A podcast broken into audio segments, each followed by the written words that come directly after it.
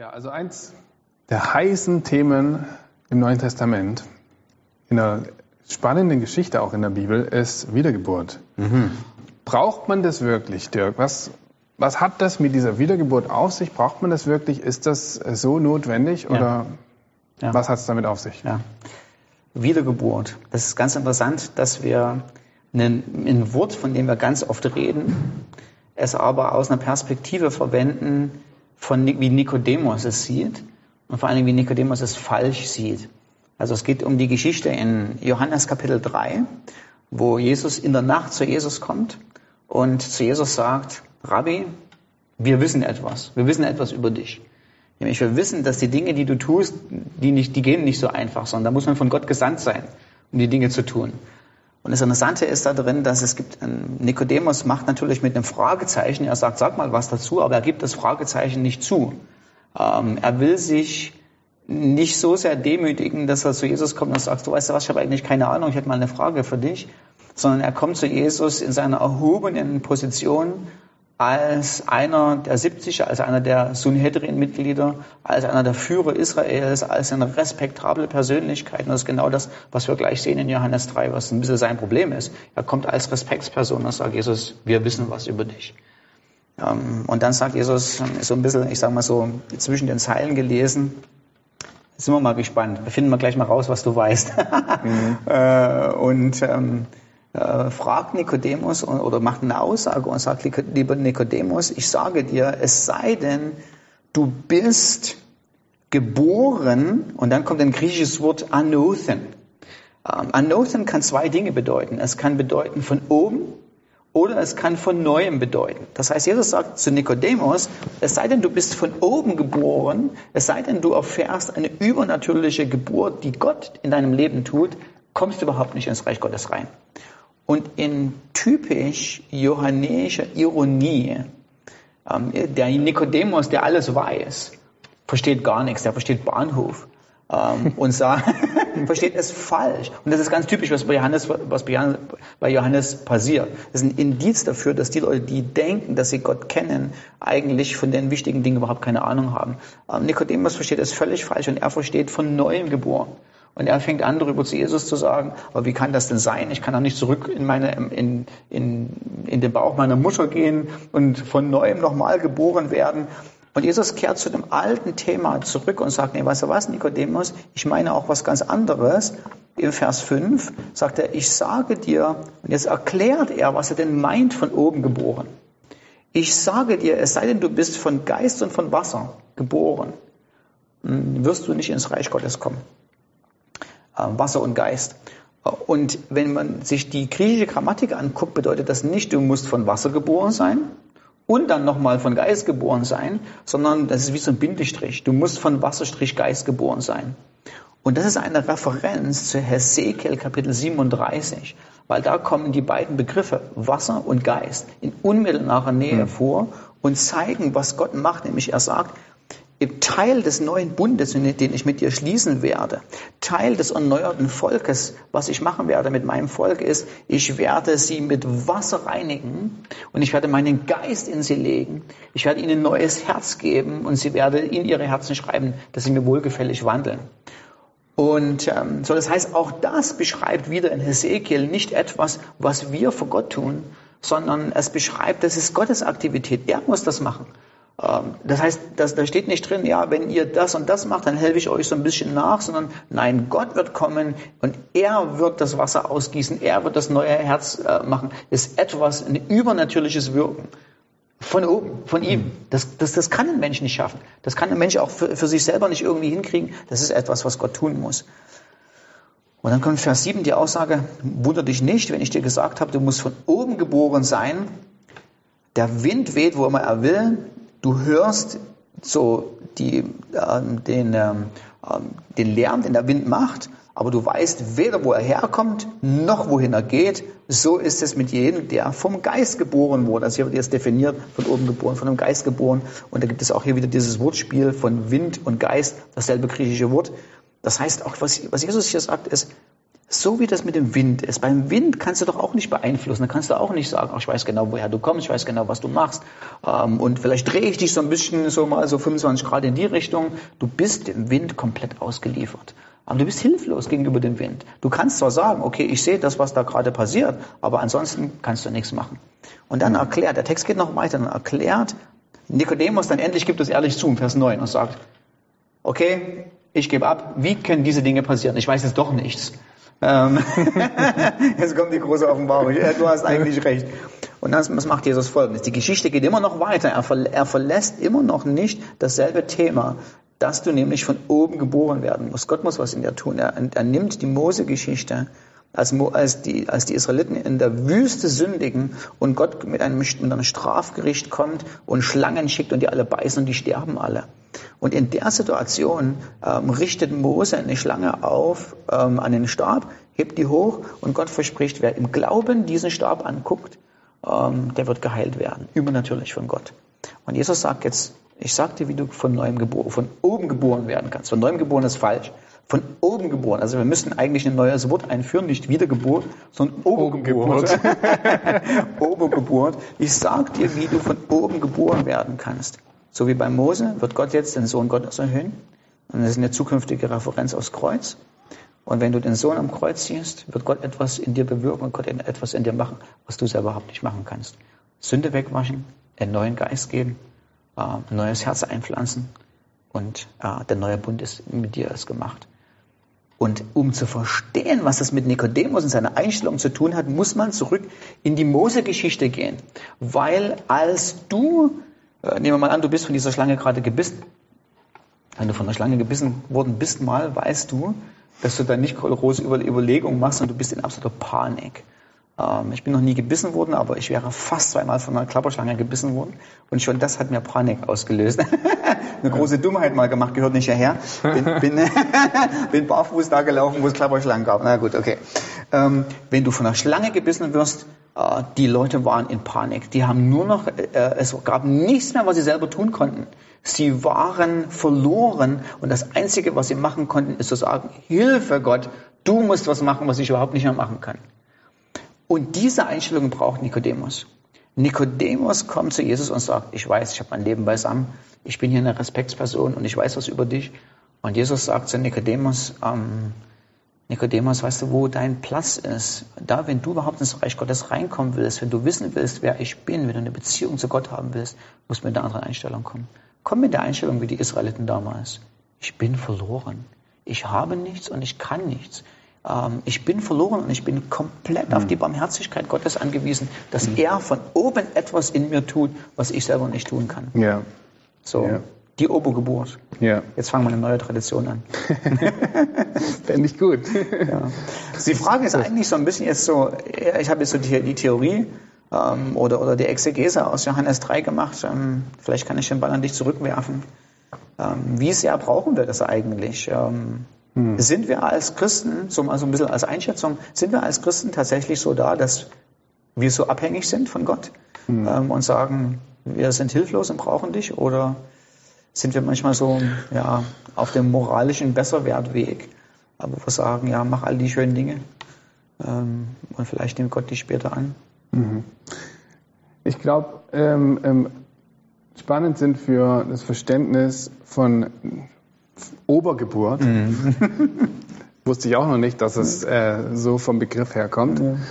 Von Obergeburt oder von Wiedergeburt, wie wir es kennen, ist total wichtig zu verstehen, dass Sünde nicht nur unsere Taten sind, sondern Sünde erstmal ein in, unseren, in unserem Wesen tief drinnen ja. verankertes ja. Genau. Gesetz. So, ja. so schreibt Paulus in Römer 7.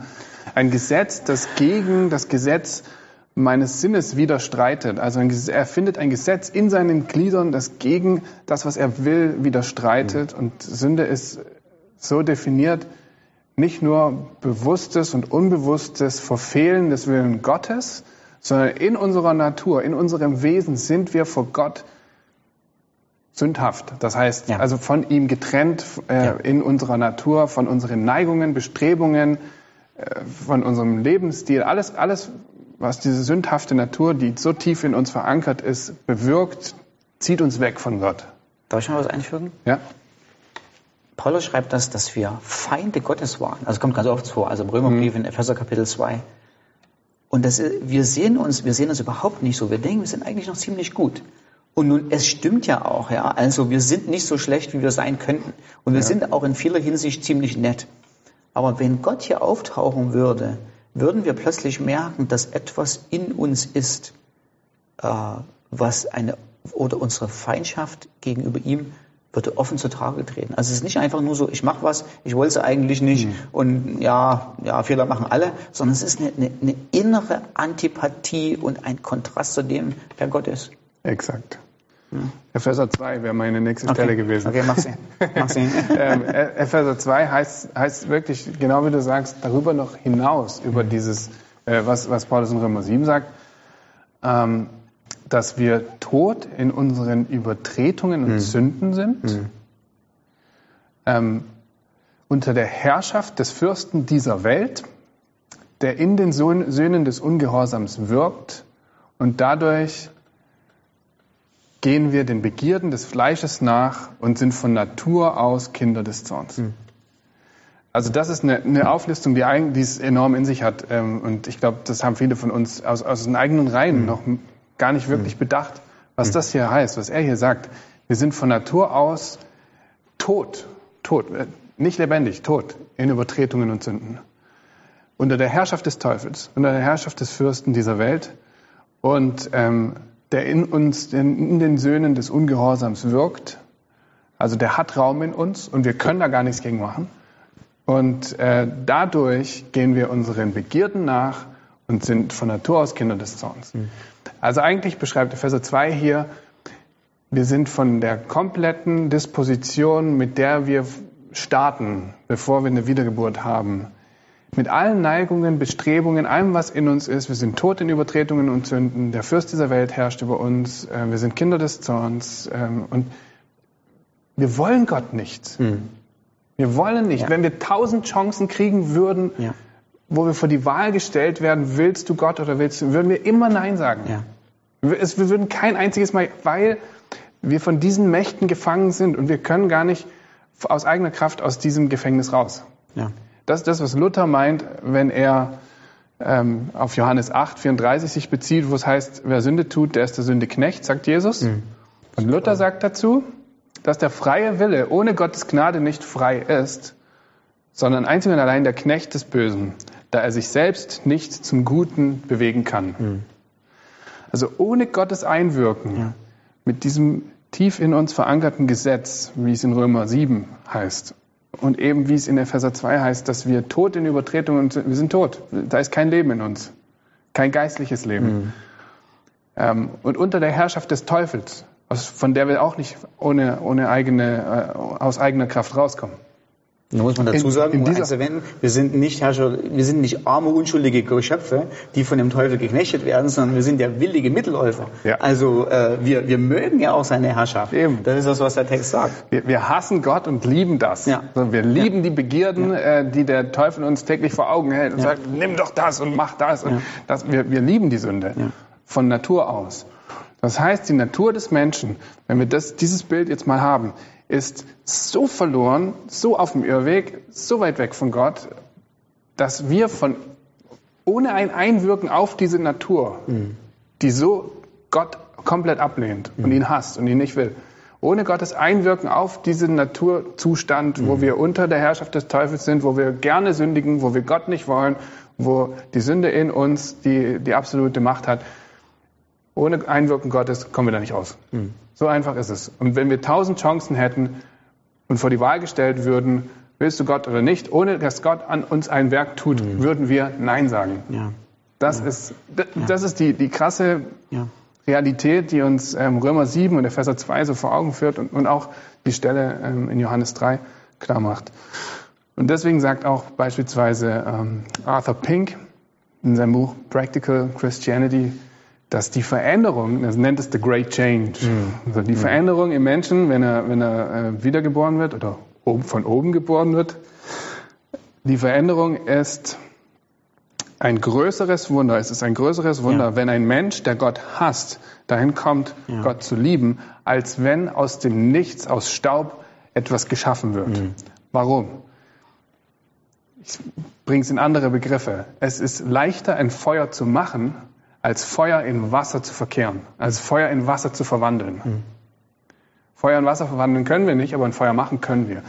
Ähm, es ist leichter, den, Menschen zu schaffen, als ihn von seinen ganzen Bestrebungen, Neigungen, von seiner ganzen Leidenschaft äh, und der Herrschaft, unter der er steht, in sein komplettes Gegenteil zu verwandeln.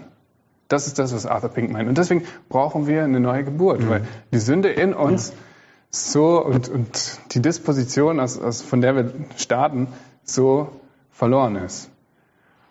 Ähm, das nimmt dann, denke ich mal, ein ganz neues Ausmaß an. Im Endeffekt ist die Wiedergeburt für viele so, dass das Prüfzeichen, ob du jetzt ein echter Christ bist. Und manche werfen mit dem Begriff äh, mehr um sich, als dass sie wirklich wissen, was es eigentlich bedeutet. So, der ist auch ein wiedergeborener Christ und so. Das können wir meistens gar nicht so genau beurteilen. Ähm, letztlich ist es diese Haltung, die Dirk eingangs beschrieben hat, die im Menschen passieren muss und zu der der Mensch selber nicht kommt. Weil Nikodemus sagt, hey, ich bin jemand, ich weiß was, ich hab's drauf, ich bin angesehen, ähm, ich kann mitreden und äh, das, was wir eigentlich brauchen, ist, ich bin so verloren und ich komme hier von alleine nicht raus, Gott. Ich, ich bin darauf angewiesen, dass du was tust an meinem Zustand. Und das zeigt die große Gnade Gottes. Ja, Denn wenn du Christ bist, dann bedeutet das eben genau, dass du nicht den ersten Schritt gemacht hast, sondern dass Gott den ersten Schritt gemacht hat. Er ist dir zuerst gekommen. ja, Ähm, als wir noch Feinde waren, hat er uns versöhnt. Ähm, und das ist natürlich die riesengroße Ermutigung für uns. Ich meine, das ist das Argument von Paulus in Römer Kapitel 5. Als wir noch Feinde waren, hat Christus uns so sehr geliebt, hat Gott uns so sehr geliebt, dass er gekommen ist, dass seine Gnade uns gerettet hat. Wie viel mal mehr, jetzt wo wir Gott lieben, ähm, ist er für uns da, wird uns retten, wird uns nicht loslassen, wird uns begleiten. ja. Ja. Ja, das werden wir auch ähm, bei der nächsten Frage nochmal ein bisschen vertiefen. Ich finde, gerade bei dem Thema Wiedergeburt äh, stellt sich dann für viele dann wahrscheinlich die Frage, okay, bin ich denn jetzt wiedergeboren? Okay, ich, es ist nichts, was, worauf ich einen Einfluss äh, ausüben kann. Also ich kann nicht die drei richtigen Schalter bewegen oder die drei Knöpfe drücken und dann bekomme ich das, sondern der Wind weht, wo er will. Also ich, ich habe keinen Einfluss, absolut keinen Einfluss. Ich kann kein Millimeter tun, kein kleinstes bisschen tun, damit da was passiert. Ähm, das ist schon die Frage so, irgendwie auch berechtigt, so bin ich wiedergeboren. Und äh, auch wenn das ein Riesenfass ist, wo wir jetzt wahrscheinlich nicht reingehen können, finde ich ein Indikator ganz wichtig und an dem kann man sich prüfen und das ist vielleicht eine halbwegs zufriedenstellende Okay. Antwort für heute. Ähm, es kommt auch von Arthur Pink. Ähm, er beschäftigt sich mit dem Thema und sagt, jemand, der wirklich besorgt darum ist, wie sein geistlicher Zustand vor Gott aussieht. Also jemand, der sich fragt, bin ich gerecht? Stehe ich vor Gott gerecht? Ähm, oder der sich fragt, bin ich gerade nah an Gott dran? Könnte ich nicht näher an ihm dran sein? Oder der sich fragt, hey, ich, äh, verbringe ich genug Zeit mit Gott? Wie sieht mein Gebetsleben aus? Jemand, der auf diese geistlichen Themen einen Schwerpunkt legt und sich fragt und sich da prüft und eben an sich erkennt, okay, ich könnte da noch besser sein oder ähm, ich möchte gerne näher an Gott sein, wo so ein inneres Drängen zu, in Gottes Gegenwart da ist, so ein inneres Drängen, so auch so ein Fragen, genüge ich vor Gott, gefalle ich ihm, was wir auch schon hatten, so gefalle ich ihm, wie ich lebe. Äh, Das sind Indikatoren, wo er sagt, hey, da ist was am Herzen passiert, dass man sich von der egoistischen, sündhaften Neigung, ich lebe nur für meinen Vorteil und für meinen Spaß und für mein Leben, hin dahin wendet, ich lebe für Gott, gefalle ich ihm, wie ich lebe, könnte ich näher an ihm dran sein, könnte ich nicht noch intensiveres Gebetsleben haben, ähm, ich, ich habe eine Sehnsucht nach ihm. Das sind so Indikatoren, die ich vielleicht als halb zufriedene Ja. Und ich würde bei Johannes, ich würde bei Johannes 3 auch bleiben. Ne? Also wenn man, Jesus erklärt das ja und sagt, pass auf, Nikodemus, ich sag dir, wie du von neuem geboren, du von oben geboren wirst. Ne? So wie Mose das gemacht hat, so wird Gott Christus erhöhen. Das heißt, die Idee ist, liegst du wie ein Israelit zu Füßen am Kreuz und sagst, ich habe keine Hoffnung, Christus, ich brauche dich. Ähm, wenn du mit der Einstellung bist du neu geboren. Ja. Ja. Und die Einstellung wird jemand, der in all diesen Dispositionen, die ich genannt habe, gefangen ist, nicht haben. Wird nicht dahin kommen, zu sagen, ey, ich bin so verloren, Gott, Ja. ich brauche dich. Ja. Unmöglich. Ja. So, wir segnen euch, dass ihr euch bewusst seid, wie sehr Gott euch liebt, wie sehr, wie nah er ist, dass er den ersten Schritt gemacht hat und dass er euch von oben geboren hat, weil das ist nicht etwas, was wir getun, getan haben und vor allen Dingen auch nicht als Antwort auf ganz viele Sachen, die wir für ihn getan haben, sondern es ist sein gnädiges Eingreifen in dein Leben. Okay? Ja. Ich glaube, eine Frage haben wir noch, die machen wir dann gleich noch, die so in die ähnliche Richtung geht. Ja. Aber wir sagen erstmal Tschüss und dann machen wir nochmal neu. Genau. Okay. Bis bald.